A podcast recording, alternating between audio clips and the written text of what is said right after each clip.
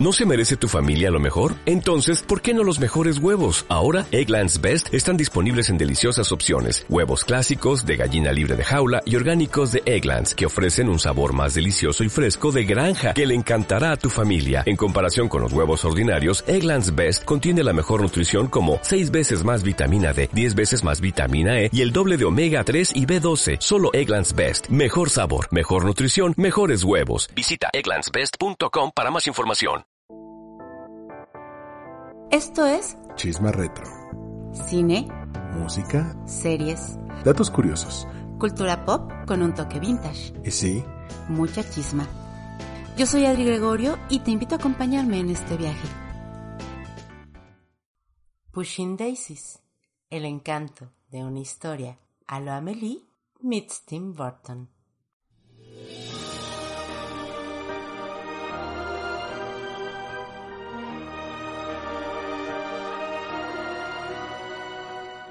Hola, ¿qué tal? ¿Cómo están? Yo feliz de poder estar una vez más en un capítulo de Chisma Retro con ustedes. Como siempre, yo soy Adri Gregorio. y yo soy Armando Ruiz. ¿Cómo estás, Adri? Se te extrañó mucho. Estoy mejor, recuperándome después de una semana un poco compleja de haber estado eh, enferma de COVID y en la cual la verdad es que tuve la oportunidad de reencontrarme con una serie que amo y que es muy significativa para mí precisamente en este momento. Estoy hablando de Pushing Daisies. Pushing Daisies es esta serie que se emitió entre 2007 y 2008 en la cadena ABC, que, bueno, después sería propiedad de Disney, producida por Warner. De hecho, ahora, para muchos que no la habían conocido, se está estrenando en HBO Max, en HBO Max, Sí. con lo cual está llegando a una nueva generación, ¿no? y dándonos una pequeña caricia al alma a todos aquellos que disfrutamos la transmisión de esta serie en su momento y que no la hemos podido olvidar. Y es que, francamente, es una historia de verdad hermosa, visualmente impactante, muy conmovedora, que tiene muchos elementos fantásticos, un poco góticos, quizá incluso un poco, mm, digamos que un poco de terror a veces, podría llegar hasta, hasta ese punto, y que nace de la mente de un genio llamado Brian Fuller, que es conocido por hacer grandes cosas y dejarlas a la mitad. A lo mejor el, el nombre de Brian Fuller no les suena tanto, pero él ha sido creador de series como eh, en Amazon Prime American Gods, también eh, Hannibal, la versión con Matt Mikkelsen, obviamente Pushing Daisies, también Dead Like Me, Wonderfuls y Star Trek Discovery. Tú me dices que también está detrás de Heroes, de la famosa Sí, Héroes. Estuvo como productor en la primera temporada de, de Heroes. Se fue, como es su costumbre, y regresó para la tercera temporada para intentar enderezar el barco, pero pues no, no le salió muy bien. Este hombre es de verdad un verdadero genio. Tiene una capacidad enorme para crear historias muy sui generis, pero definitivamente la continuidad no se le da y no se le da al grado que de verdad es una constante en sus trabajos ver que se va al término de la primera temporada, tiene diferencias creativas y solamente está unos episodios. Entonces, Pushing Daisies ha sido uno de los proyectos, creo, más hermosos que ha tenido. Si bien obviamente American Gods o, o Hannibal son como mucho más redondos, ¿no? Y, y- y llegaron a un público mucho más amplio. Pushing Daisies es como esa pequeña serie que siempre quedó en el corazón tanto de su creador como de los fanáticos. Si hay una forma de definir eh, Pushing Daisies, es quirky.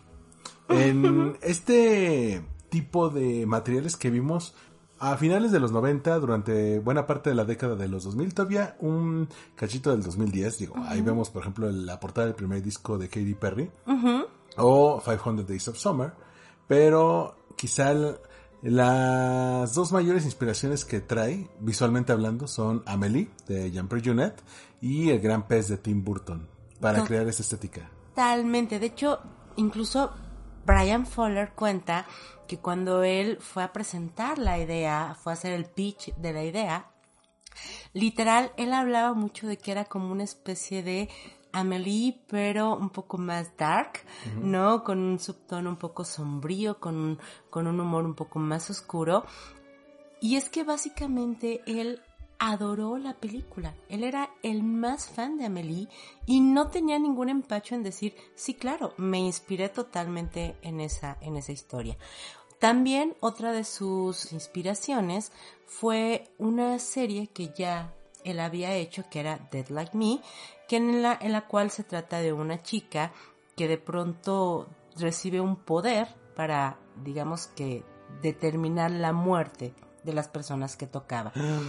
Entonces, hace, digamos que la premisa contraria, de hecho en algún momento pensó hacer una especie de spin-off con alguien que tuviera la cualidad eh, contraria. Es decir, que en el momento en el que tocara a una persona fallecida, la regresara a la vida. Y esa es la premisa de Pushing Daisies. Sí, en Pushing Daisies eh, narra la historia de Ned, un tipo que a la muy precisa edad de 9 años, 27 semanas, 6 días y 3 minutos, descubre que tiene la peculiar habilidad de revivir a los muertos, pero con algunas reglas. Primero, con un toque los puede revivir. Pero, en primer lugar, si los toca una segunda vez, vuelven a, a desvivirse, pero ya de manera definitiva. Y la segunda regla es que el toque tiene un periodo de tiempo en el cual pues no pasa nada, pero si pasa un minuto después de que él los revivió, una persona cercana, es decir, físicamente cercana o con un valor de vida equivalente, pues también se desvive en los alrededores. Y él lo descubrió ese primer día de la peor manera al- desconocer estas reglas Ay, sí. ya que su madre fallece al parecer de un infarto. Él la revive y poco después ve que el padre de su mejor amiga y crush de la infancia, que se hace llamar Charlie, eh, pues Chuck. también eh, se desvive el padre, ¿no? Eh, pero cuando la madre a él le da el beso de las buenas noches, descubre la regla de que si hay un segundo toque, pues la persona fallece definitivamente. De ahí la historia nos lleva 19 años, 34 semanas, un día y 59 minutos después, ya cuando Ned es todo un hombre, un pie maker, obsesionado con hacer repostería y cambia su vida completamente porque uno de sus mejores amigos es un investigador privado que resulta que trata de obtener cierto beneficio de este don que tiene Ned para poder resolver misteriosos asesinatos, porque bueno, obviamente Ned tiene la capacidad de preguntarle a las personas qué fue lo que pasó. Pero el asunto resulta muy complicado cuando esa chica, esa niña que, aquel, que conocía y que amaba, que se llamaba Chuck, fallece en un crucero y él tiene que resolver ese misterio de su asesinato. Exacto, porque va al funeral y la ve tantos años después, casi 20 años después, se queda prendado de ella y, contrario a las reglas, decide dejarla viva, no esperar el minuto para evitar que, que alguien cercano se desviva. Entonces, eh, que a- a- aparte una persona horrible que estaba en el funeral es la que acaba Sí. fallen- falleciendo. Entonces, eh, ¿qué ocurre? Con el tiempo, él ya estaba enamorado de ella, ella se enamora de él, pero es un amor imposible porque el más mínimo toque haría que ella desapareciera para siempre de su vida. Situación que obviamente añade muchísima tensión y que se suma a una tercera persona en discordia. Que es Olive, quien trabaja de mesera en el lugar de Pais de Ned. El paiho, ajá. y se empieza a generar una dinámica capítulo a capítulo en- en los nueve episodios de la primera temporada en la que por un lado sí resuelven varios crímenes, a veces parecía como es como si fuera el crimen de la semana, que, también es un formato muy común en Estados Unidos, pero con toques de comedia, con toques de romance, con una estética increíble que ya hemos platicado, que si eh, quien está escuchando esto ha visto justamente a Amelie o estos prados llenos de flores amarillas del gran pez. Sí, de Big Fish, totalmente. Son muy, muy similares. Incluso la construcción de el lugar, ¿no? Del pie hall es una esquina que en el techo tiene un pie, literal, ¿no? y, que tiene como este sentido muy, como dices, ¿no? Como muy quirky, como muy colorido, súper, súper colorido y ligeramente fantástico. Incluso ahora que platicamos hace un par de semanas de Elvis, también tiene ciertos homenajes a la manera en que Baz Luhrmann plasmaba los edificios y las ciudades en Moulin Rouge. Este esquema en el cual cómo se ven los acercamientos a los edificios, a las casas, en los cuales pues incluye un poco de fantasía. Eh, también es un poco la estética 2000 era, la estética de la época en la cual pues, no tenías que verte fotorrealista, sino que también te prestabas a lo que requería la historia. Y hay ocasiones, sobre todo cuando entra esta dinámica de detectives, donde se pone un poco más macabro, ¿no? Sí, se permiten mucho porque obviamente como tienen que entrar en cada una de las historias de este crimen de la semana, utilizan formas muy creativas de pues de desvivir gente, ¿verdad? Y hay cosas súper, súper, súper eh, gráficas a veces, pero, pero vamos, gráficas a nivel como de caricatura, de cartoon. O sea, es como que lo aplastó un piano, entonces, bueno, se ve así literal la persona aplastada, pero como si fuera una caricatura. Eso le da una, pues una vibra así, un poquito a lo este terror como el que platicábamos antes, no sé, cuando, cuando veíamos este tipo de películas como Adam's Family, que de hecho justo el piloto es dirigido pues nada más y nada menos que por el señor Barry Sonnenfeld. Sí, Barry Sonnenfeld es el que dirigió las dos películas noventeras de, de Adam's Family, también conocidas aquí como Los Locos Adams. Entonces, y tiene toda, todo el look, ¿no? Toda la vibra, toda la esencia. Así como decían los Simpson que consigan a su equivalente mexicano cuando no consiguen Spielberg. ¿Sí? No consigas a Tim Burton, consiga a Barry Sonnenfeld y trae el mismo look and feel, ¿no? Totalmente. Y una de las partes maravillosas que es súper, súper especial es que tienen muchos invitados, justamente por esto, por la oportunidad de mostrar un episodio diferente temáticamente, pueden irse de un lado a otro y abarcar muchas historias. Entonces tienen una cantidad de talento impresionante que unido a este elenco core que ahorita vamos a platicar acerca de ellos, hace que simplemente sea mágico cada episodio. Sí, son como piezas del rompecabezas que se van uniendo en esta primera temporada que justamente por la huelga de escritores de 2017 eh, estaba planeado originalmente para ser de 22 episodios y terminó siendo de 9.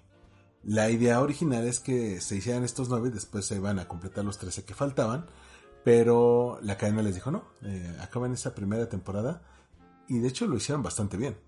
Sí, la primera temporada es maravillosa, francamente tiene mucha se nota mucho corazón, se nota mucha alma en cada uno de los episodios. Y como dices, eh, la sombra de esa terrible huelga que se dio en el 2007. Sí, que duró 100 días, pero tuvo efectos devastadores en la industria. Muchas veces como que se nos olvida, ¿no? Pero en su momento fue una situación tremenda para, para los medios, para todo, para la cuestión cinematográfica, para las series. Fue de verdad un hito. Sí, porque hacía que series que ya estaban consolidadas o que estaban despegando, por ejemplo en aquel entonces estaba Family Guy, estaba How I Met Your Mother, tuvieron que recortar el número de episodios de esa temporada. Otras series que estaban eh, convirtiéndose en jóvenes promesas como eh, Pushing Daisies o como Heroes, tuvieron que reducir la cantidad de episodios y eso por supuesto que afectaba a la historia. Y además estamos hablando de tiempos pre-Netflix, pre-streaming, en los cuales pues pedían una temporada de 22 episodios. Hoy en día podemos tener una temporada de 6 episodios, de 8 episodios, de los que fueran necesarios para contar la trama. Y no hay tanto problema, pero en aquel entonces que eran las grandes cadenas las que pedían temporadas, tenían que ser entre 20 y 24 episodios necesariamente. Y con todo esto en contra, no podemos más que admirar el trabajo que hizo tanto el casting como obviamente el director y el productor para generar esta magia. En mi opinión, honestamente, los actores son el, el alma y el corazón, particularmente los cuatro protagonistas. Y digo que son cuatro porque si bien la pareja romántica son Ned y Chuck, es decir, Lee Pace y Anna Friel, honestamente tanto Olive, que es este, esta tercera rueda, que es Christine Chenoweth, como Emerson Cutt, que es el detective, que es Chick McBride, simplemente se roban cada escena en la que están. Sí, la interacción entre los cuatro protagonistas es interesante porque cada una se relaciona de manera diferente. No es la parte de solamente el triángulo amoroso, ¿no? Y también hay que tomar en cuenta las credenciales de muchos de ellos. A Lee Pace muchos lo ubican por ser el padre de Legolas en la trilogía del Hobbit. Uy, que además, dato curioso ahí, chismita, creo que solamente era tres años más grande que, que, Orlando Bloom. Sí. Y, o sea, lo hicieron pasar por su padre, pero realmente podría ser su hermanito mayor. Pero elfos, entonces inmortales. También eh, fue el villano de Guardianes de la Galaxia, la primera. Bueno, pero pues un, un, sí, un villano del universo Marvel, pero pues que ni parecía él, nadie sabía que era él. No, estaba pintado de azul. Exactamente. Eh, Anna Friel, que interpreta a Chuck, bueno, es una actriz british que era su gran oportunidad para despegar y creo que lo hace bastante bien. destila carisma, ¿sí? Trae un aire muy Amelie, incluso en los Muy vestidos. Audrey, incluso, muy Audrey Hepburn. Incluso lo, lo platicábamos eh, esta vez que la revisitamos.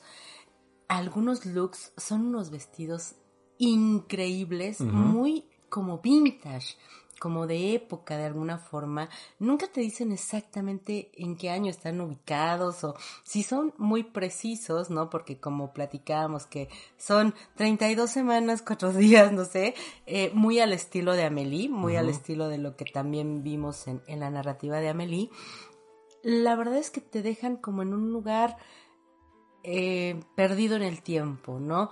Te dan mucha oportunidad de no decir es en el momento actual, o en qué punto del tiempo están situados. Sí, incluso este recurso del narrador, que en este caso es Jim Dale, es muy parecido al de Amelie. Es un narrador que te cuenta cómo se van sintiendo por dentro los personajes, que sienten cuáles son sus, sus conflictos internos, que en otro tipo de producciones esto hubiera sido muy tramposo, porque muchas veces meten al narrador cuando el director no pudo expresar las emociones bien.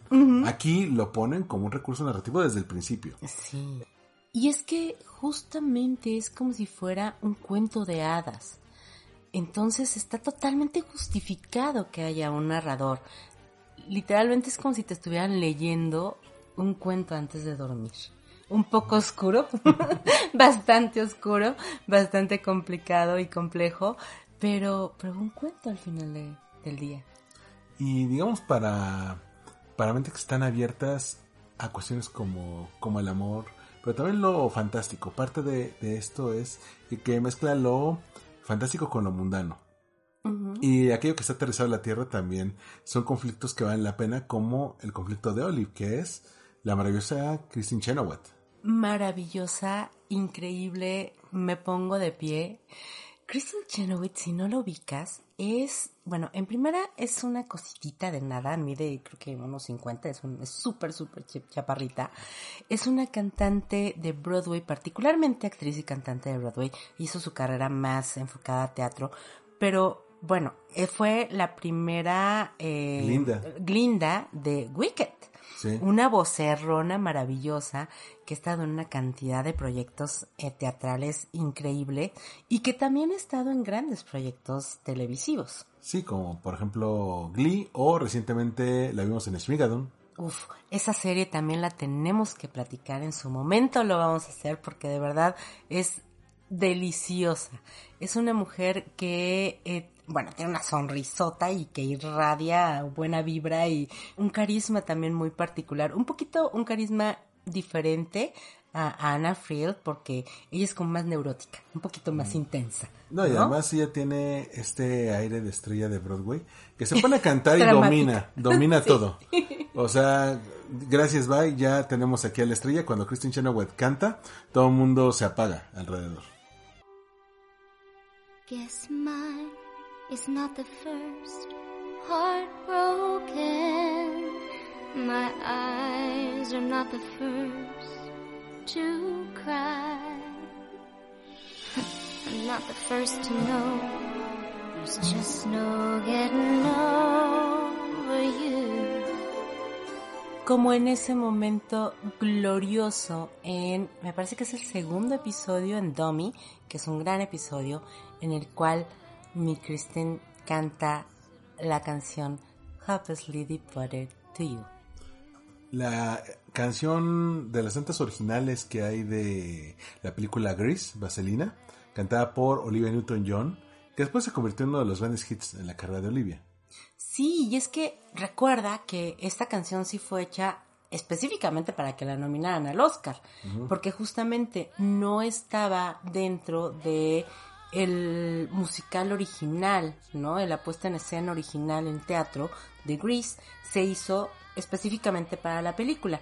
Y tú sabes que los Oscar, si puedes nominar una canción es porque está hecha especialmente para la película.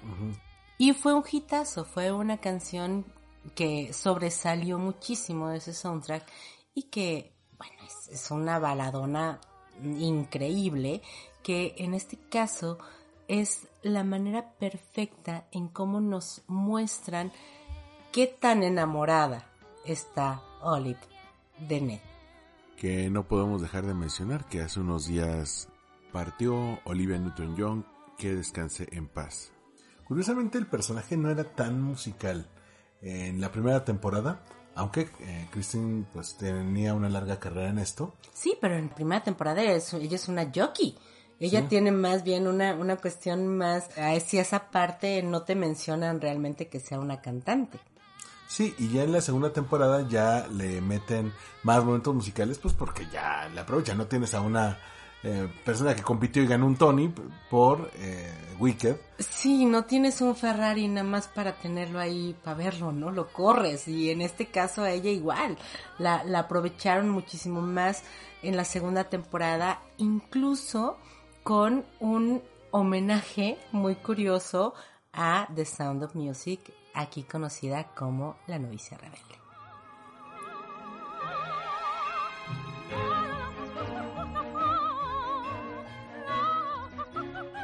Y en ese momento en el cual ella hace este pequeño homenaje, se muestra qué tan maravillosa fue la química en el set con el cuarto personaje principal, con este detective Emerson Cat, protagonizado por Jim McBride.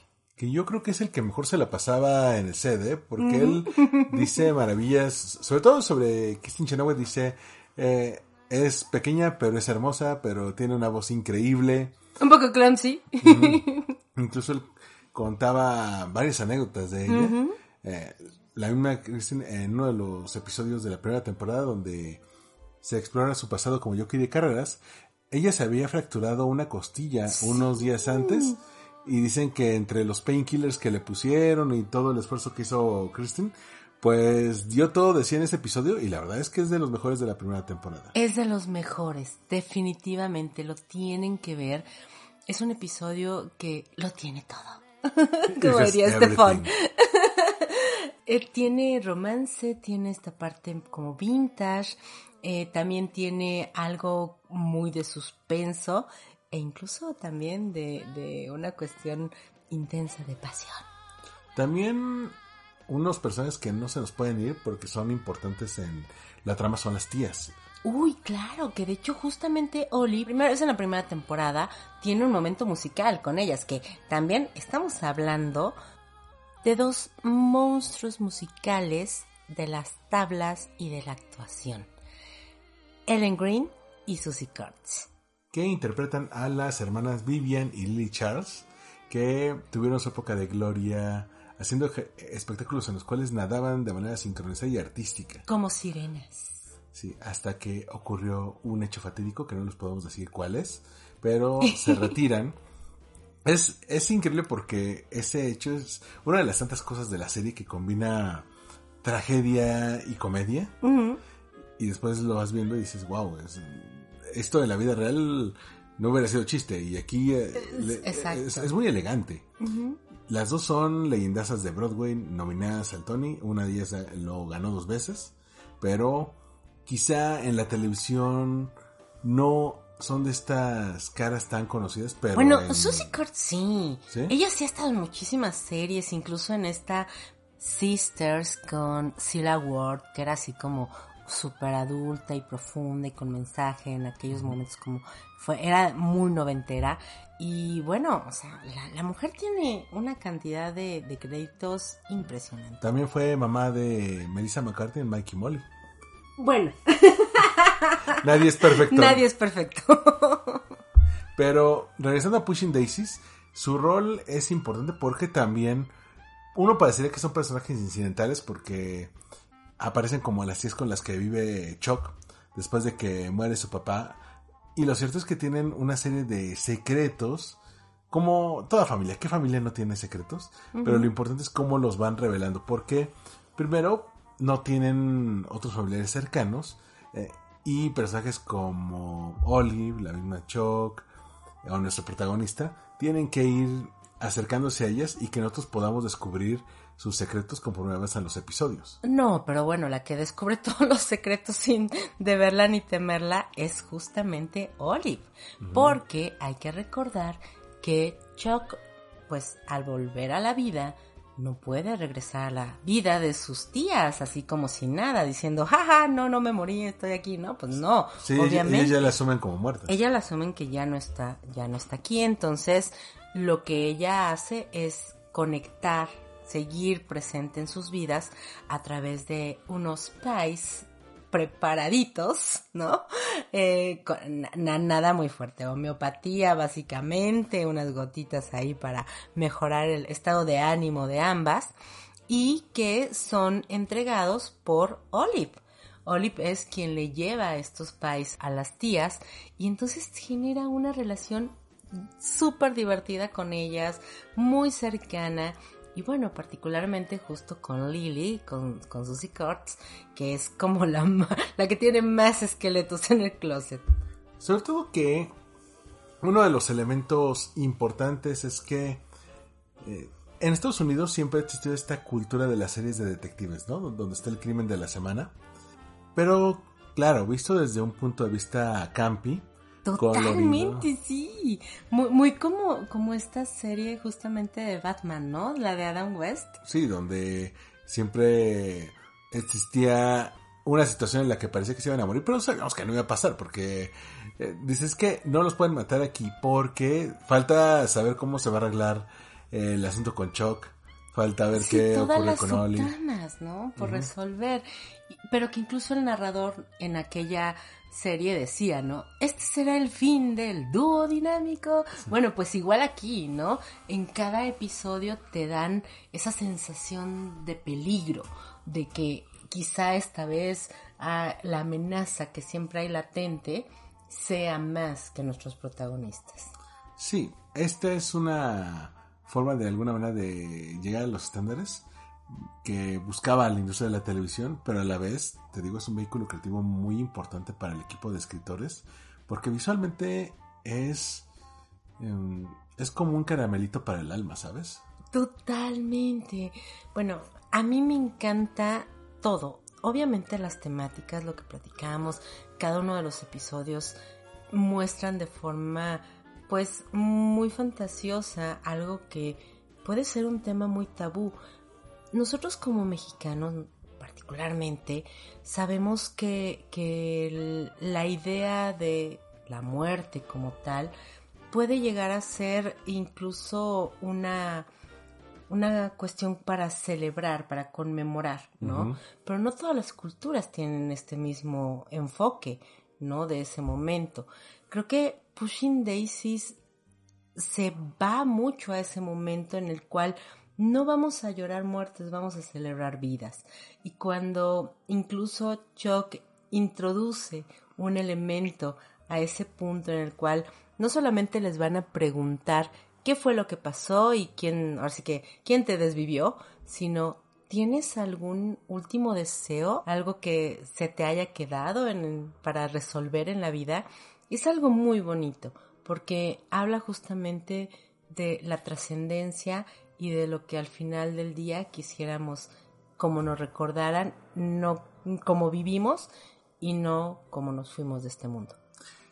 Lo cual también te lleva a una serie de preguntas existenciales. Es decir, una buena serie te lleva a hacer preguntas que van más allá de lo que estás viendo en la pantalla. Y los caminos de cada uno de estos personajes, los errores que han tenido, las dimensiones que le dan. Hay preguntas éticas muy fuertes dentro de esta serie.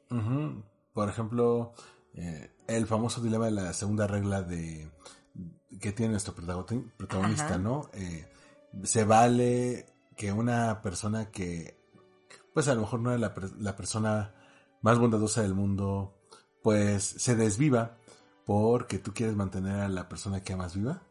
Está muy fuerte eso, sí, sí, sí, sí.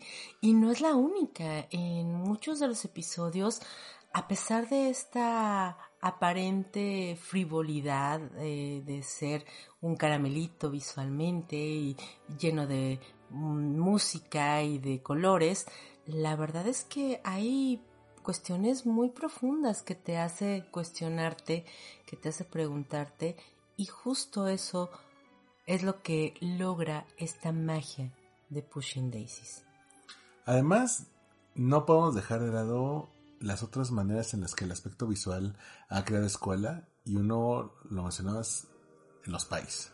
Los pais, a ver, de entrada, tomemos en consideración que Brian Fuller logró en dos de sus series, me parece, algo que no es nada sencillo, que es que la comida que se prepara en la pantalla realmente luzca apetitosa y se te antoje. Obviamente tanto en Pushing Daisies como después en Hannibal, eso es al 100%. Los pies que se hacen, muchos eh, veíamos como un poco el impacto que ha tenido Pushing Daisies en, por ejemplo, TikTok, ¿no? Y en TikTok toda esta nueva generación que la está descubriendo, que la está disfrutando, se queja de que, ¿cómo es posible que no hayan sacado un recetario de los pies, ¿no? Del, pie maker. Y tiene toda la razón, porque todos los sabores que simplemente a veces ni siquiera los preparan, que solamente te los dicen, te quedas con el antojo. Pero cuando ves a, a Ned preparar estos pies, bueno, son una delicia. O incluso justo este pie especial que hace Chuck, que parece ser como una, pues un poquito diferente, ¿no? Porque es como de pera, pero en la parte de la, de la costrita de arriba le pone queso gruyère, ¿no? Ya sé, tú me ves con cara de ¿qué, cosa es esa, pero ya sabes que a mí me encantan los sabores uh, salados y, dulces juntos. Bueno, cosas súper gourmet, deliciosas, que en verdad se te antojan. Y te digo, es algo rarísimo. Eh, mira, y yo que hemos visto varias series y películas, a veces ocurre que hay situaciones en las cuales se involucran comida y la comida no tiene ningún tipo de relevancia. O incluso hemos llegado a ver películas de series con chefs, así, gente que se dedica a cocinar, donde la comida no se ve bien. Y dices, ¿cómo es posible que en una película que, en la que hablen de comida, la comida no brille, no sea algo que llame la atención? Y en Pushing Daisies, incluso generó un pequeño fandom. Me da mucho gusto ver que a pesar de que la serie tiene casi 15 años, de que fue cancelada, hay toda una nueva generación que le está redescubriendo por HBO Max y han dicho, yo espero que haya un universo alterno en la que Pushing Daisies haya durado seis temporadas, una película y hayan sacado un recetario con todos los países que salen ahí. Sí, porque si, si lo pensamos ahora, bueno, pues es que sería el plan de marketing perfecto. Quizá uno de los elementos que definían Pushing Daisies, tristemente, es su cancelación. Ya que estaba checando algunas notas antes de, entrar a grabar. Y sí han habido rankings de series que tenían una buena premisa, incluso han tenido un buen desarrollo de historia, pero no duraron más de dos temporadas por mil y un razones. Y en el caso de Pushing Daisies, digamos que se juntó la tormenta perfecta Ay, sí. para, para la cancelación. Hay que tomar en cuenta mucho el contexto de, ya habíamos mencionado la huelga de los de los escritores, ellos pues buscaban un, aumento salarial, lo cual hizo que la orden de 22 episodios, como te decía, se redujera a 9 y ya no se hicieron los 13 siguientes, sino dijeron, ¿sabes qué? Váyanse enfocando en la segunda temporada. La segunda temporada, en teoría, iba a tener los 22 episodios completos, pero hubo una caída de rating significativa, lo cual hizo que la cadena ABC eh, dijera, ¿sabes qué? Vamos a comenzar con una orden de 13. Si los 13 funcionan, completamos los otros para llegar a 22. Y eso nunca ocurrió. Se quedaron con los 13 originales, con lo cual Pushing Daisies es una serie con 22 episodios solamente. Y siendo muy honesta, por mucho que ame la serie, tengo que admitir que la segunda temporada no está al nivel de la primera la primera fue un, garbanzo de libra, de verdad. Fue una cuestión muy, muy, muy bien lograda, particularmente el piloto. El piloto es uno de los mejores de la historia de la televisión. La segunda temporada no es que sea mala, porque no lo es, la vas a disfrutar y, y está bien, pero sí de pronto puede llegar incluso a traicionar un poquito a los personajes la forma en cómo llevan ciertas historias resulta te, enojas con los personajes principales y no uno no debe hacer eso como espectador. Cuando tú como espectador dices, "No, Ned, ¿por qué hiciste eso?" ya la cosa no está funcionando tan bien, ¿sabes? Y eso fue lo que sucedió. Los que fuimos muy fans de la primera temporada de pronto veíamos que las decisiones que tomaban esos personajes que amábamos no eran tan como tan claras de la personalidad que nos habían creado. Entonces, bueno, fue pues crónica de una muerte anunciada, la gente la empezó a, a dejar de ver y también aquí influyeron otras cuestiones como incluso la transmisión internacional. Sí, la transmisión internacional, porque cada país tenía sus propios esquemas de transmisión. Estamos viendo el caso de Gran Bretaña que los pasaban por bloques de ocho episodios. Entonces la primera temporada se quedó con el noveno episodio ahí colgando. Y dices, oye, no puedes poner el final de temporada fuera. Y luego los publicaban online. Estamos hablando de un año en el que, de nuevo, lo único famoso para ver algo en streaming era YouTube. Entonces no había Netflix nada similar. No, que las mismas plataformas, es decir, las mismas televisoras más bien, tenían su punto com. ¿Te acuerdas? Y entonces ahí sacaban los web eh, eh, episodios, ¿no? O sea, era como dentro de su misma página publicaban los episodios como extras. Sí, pero se perdía una buena parte de la audiencia de la televisión. Digamos, digo, hay que recordar que Internet estaba en pañales, entonces digamos que eran sus primeros esfuerzos en jalar a una audiencia online, pero eso no favorecía. También tomamos en cuenta que Pushing Daisies es una serie que se hizo de una serie de fans, pero era de nicho.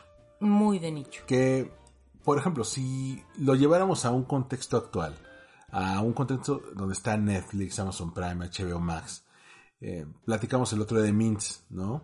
O de otra serie que no hemos mencionado aquí en Chisma Retro, pero que vimos a principios de año, que es Upload, que también es mm, muy de nicho.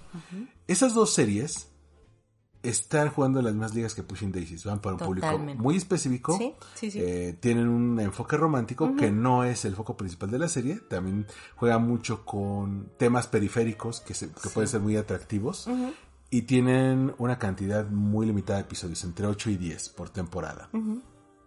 Pushing Daisy, si se hubiera lanzado en, en ese tiempo, no hubiera tenido ninguna bronca. Lo dijeron, oye, hubieran sido grupos de 8 o 10 episodios, año con año. Eh, tú ves los episodios y ves que se, ajustarían muy bien al presupuesto que tienen estas series, incluso las de ahora se ven más caras. Claro. Entonces, no tendría tanta bronca. Quizá en Netflix no tanto, porque Netflix ya ves que cancelan todo, pero, pero en Premi, HBO... And with Annie, todavía me duele. sí, eh, sobre todo las más caras, pero creo que Pushing Daisy hubiera tenido una corrida larga de varias temporadas aquí. En el caso de las televisoras, como les comentaba, ellas querían tener por cada bloque de horario dos series, cada una con una temporada de 22 episodios para cubrir medio año, medio año y las otras ya son retransmisiones. Claro. Entonces, bien, eso, eso hubiera funcionado en el viejo esquema. En el nuevo esquema del streaming, pues dura lo que tengan que durar. Y bueno, Pushing Daisies, por eso hay quienes dicen que es una serie adelantada a su época, que hubiera funcionado en los 2010, 2020, pero en el 2007 y 2008, que fue cuando se emitió, simplemente no funcionó. Así es, es muy triste porque de verdad, es una serie que tú la ves y tiene mucha alma, tiene mucho corazón, pero finalmente creo que sí, o sea, era un producto poco adaptado para las circunstancias en las que estaba en, las que se estaba transmitiendo. Algo muy curioso y eso es un poquito una pues una reflexión a nivel personal es que yo creo que muchas personas redescubrieron la serie porque se volvió como algo de culto. Durante muchos años no la encontrabas en ningún lado. Por supuesto, en ninguna plataforma de streaming estaba y era terrible, era desesperante. Incluso conseguir los DVDs en región 4, en este caso, era casi imposible. O sea, si no los habías adquirido en su momento, pues los tendrías que buscar importados y eso a ver si te llegaban. Entonces se generó como este misterio, curiosamente muy al estilo de Pushing Daisies, en el que pues no la encontrabas, ¿no? No había manera de de verla y incluso quizá no sé si la recordábamos mejor de lo que era. No, no es cierto. Ahora que, la, ahora que la viste, ¿qué impresión te dio en esta segunda vista por HBO Max? Bueno, la primera temporada sigue teniendo el encanto que recordaba. Quizá, bueno, también el poder verla en, en HD. En glorioso HD. En glorioso HD. Es, es maravilloso primera temporada la disfruté como local, fue, fue muy, muy, muy bonito poder volver a verla así. La segunda temporada, aquí debo confesar que también fue como un poco mi comida confort. Durante este periodo en el cual estuve enferma, eh, entonces, bueno, hay, algunos episodios que no sé si los vi realmente o, o en mi, en mi fiebre tremenda y, y, en todo lo demás no, no sé si me los perdí. Pero creo que sí, la segunda temporada no es tan maravillosa como, como aquella primera, eh, pero tiene algo muy vigente. Y ahí, insisto, es una parte pues quizá muy, muy personal, muy mía, pero les puedo decir que para mí fue tan vigente en estos momentos, todavía lo que estamos viviendo de, del COVID, de la pandemia, esta sensación de aislamiento, en la historia de amor de estos dos personajes es imposible porque, porque no pueden tocarse, porque no pueden tener un contacto físico, un abrazo, un beso, está totalmente fuera de, de orden.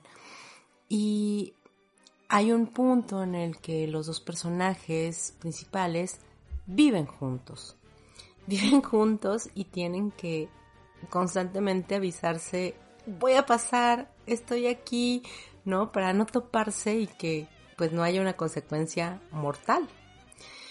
Y dentro de mi tren de pensamiento, pues se me hacía muy similar a lo que a lo que pasa cuando te enfermas de COVID y estás con alguien que amas en, en un mismo espacio, ¿no? Es como no quieres dañar a la persona que tienes cerca, entonces sabes, si sabes que tu cercanía y tu presencia puede ser una amenaza para esa persona que tanto amas, pues se vuelve una situación compleja, ¿no?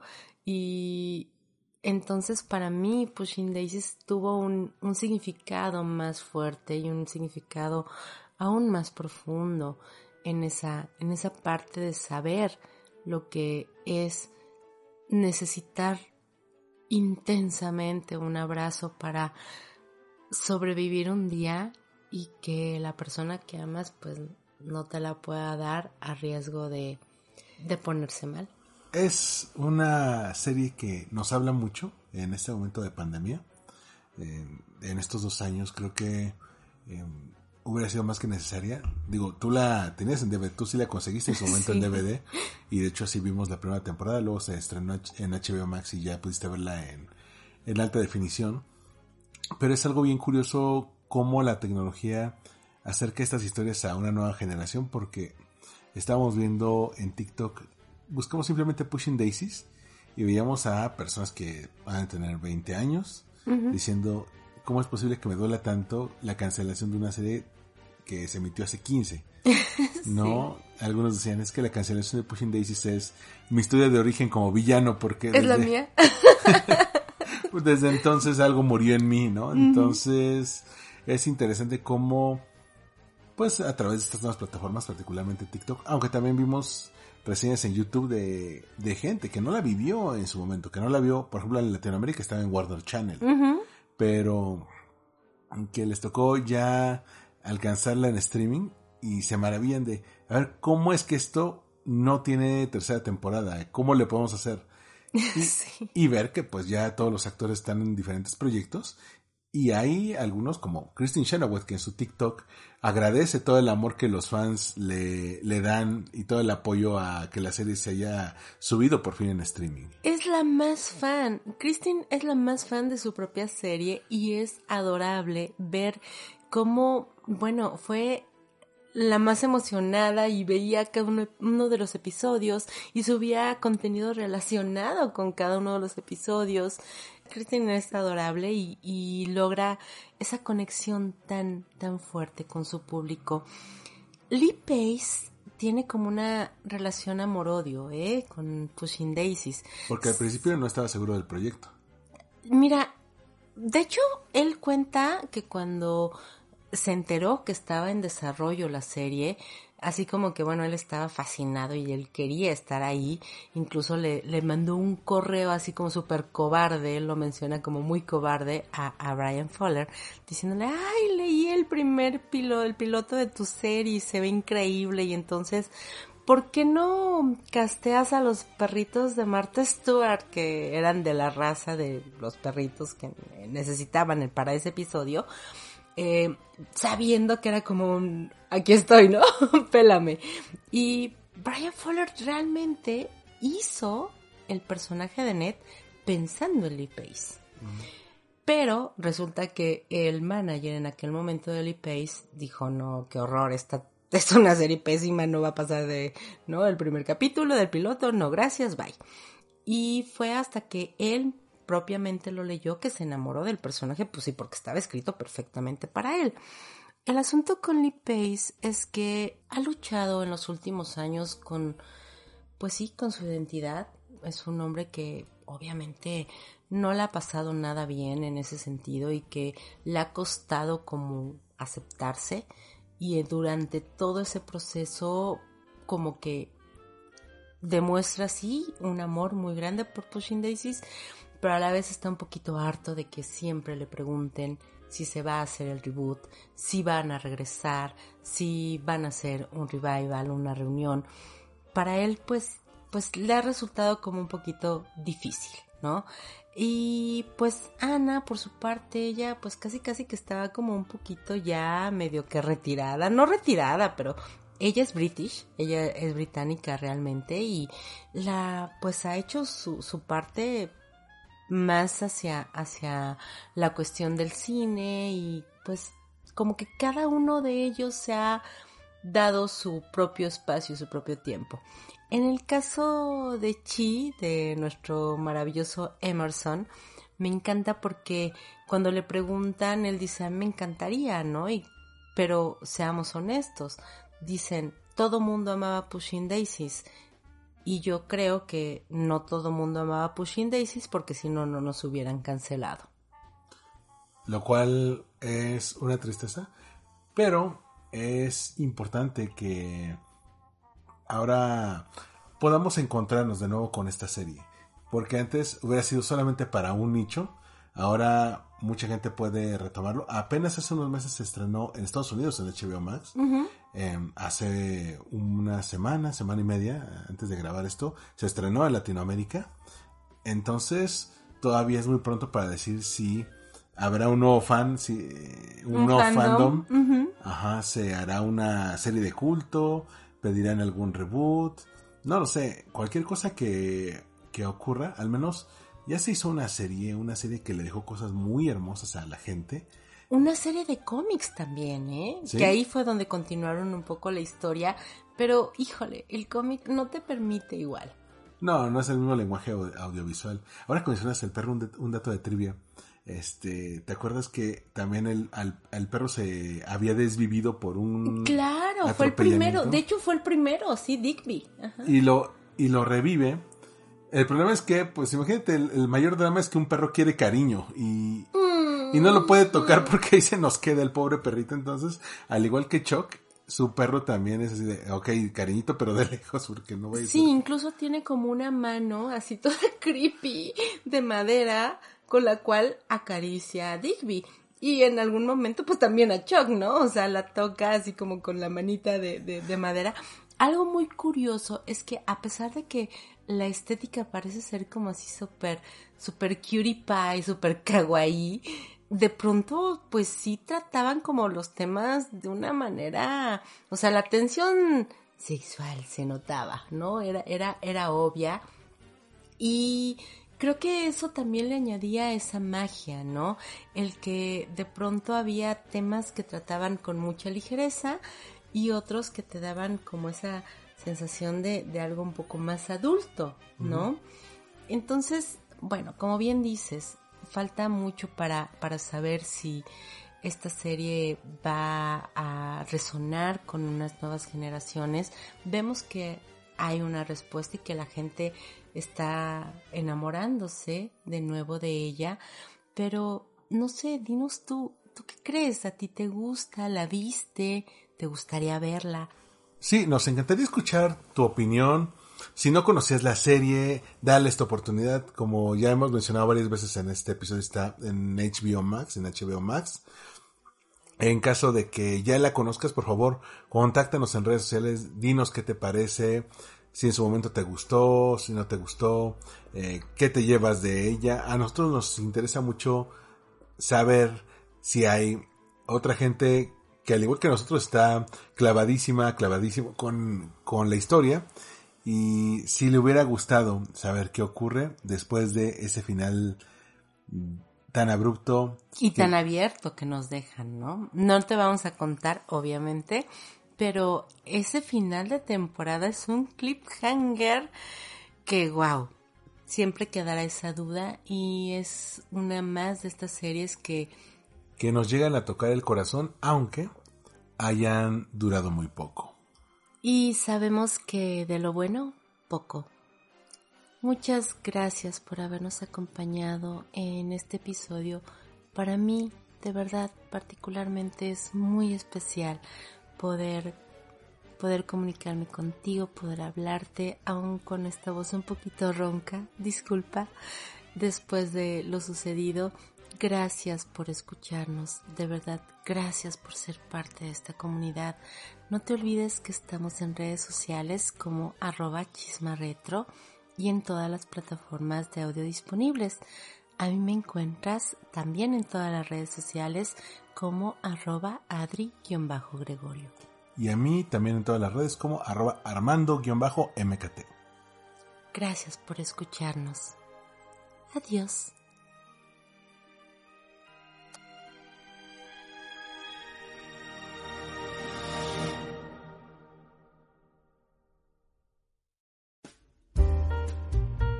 Podcast pertenece a la red de podcast de Generación FM. Te invito a escuchar este podcast todos los jueves a las 12 horas hora Cancún en www.generacionfm.com. También estamos en TuneIn. Búscanos como Generación FM y dale like al corazón. Únete a las redes sociales de Generación FM. Nos encuentras en Facebook, Instagram, Twitter y YouTube como Generación FM. Coméntanos qué te parece nuestro contenido.